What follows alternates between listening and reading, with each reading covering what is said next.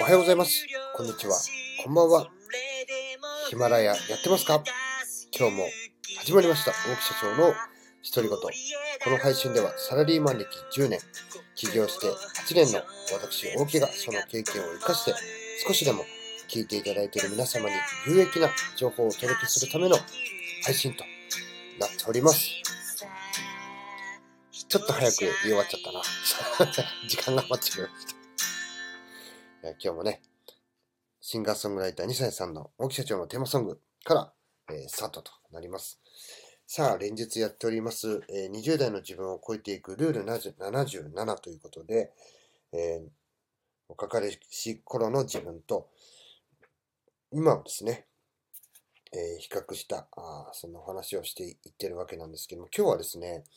これ最近私がですね、えー、よく直面することでございます。30代で逆転する人は常識の3倍速をマイペースにしてぶっちぎる。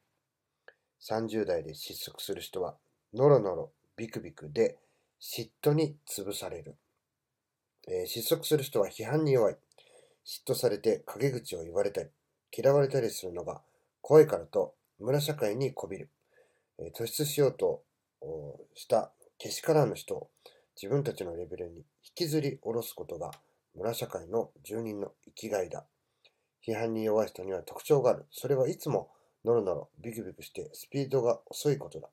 スピードが遅いと村社会の住人たちに批判する余裕を与えてしまう。逆転する人は村社会の住人が批判するのを諦めてしまうスピードでぶっちぎる。批判するのにかかる時間の3倍のスピードで圧倒的な量をこなす。その結果、村社会の住人は別のノロノロビクビクしているターゲットを今日も探していると。周りが目に入らないくらい圧倒的なスピードで仕事に取り組もうと。えー、こんなね、77のルールのうちの44というところにね、こんな話が出ていました。これね、最近よく僕もね、起こりますね。えー、ノロノロビクビクをすごいよく見ます。ね、これね、うん、なんていうのかな。批判というかね、やっぱし、あの、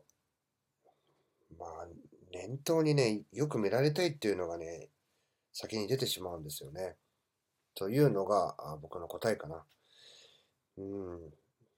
これよくありますね。うん、嫌われるのが嫌だ。よく見られたいっていうのがね、それね、誰のためですかって僕聞くんですけどね。そんなことをよく見ようとかね、そういうふうに思って接してることってないと思うんですよ。例えば、あの、こう、目に見える人見えない人あると思うんですが、ヒマラヤのね、パーソナリティさんをよく見るために、えー、よく見るっていうのはね、すごいいい人という、とてもこう、肥大した印象を持つために配信を聞いてるわけではないと思うんですよね。えー、それをね、直接対面する人に対してもそうなんです。ただしね、えー、じゃあ相手方っていうのはね、よく見せるために、えー、こう、スピードを持って対応するとよく見られないかもしれない。え、嫌われてしまうかもしれないっていうところが先行して、え本当にね、なるなろ、またね、ビクビク、えおぼつかないような感じでね、え準備をしてたりとかするんですけども、まあね、それをね、よくね、あの、例えば社長だからとかね、えー、上の立場だからっていう言葉で片付ける人もこれもまた多いんですが、そうではないよということなんですね。とにかくね、あの怒られてもいいじゃないかと。どんどんね、やって経験を積んでいって、そこでまた、えー、なんていうかな、事実を知って、で、その事実に対して、えー、悔い改め改善していくっていうことのもう繰り返ししかないというね、答えは出ていると思うんですが、どうしてもね、えー、自分が悪く見られないための、えー、防衛がね、え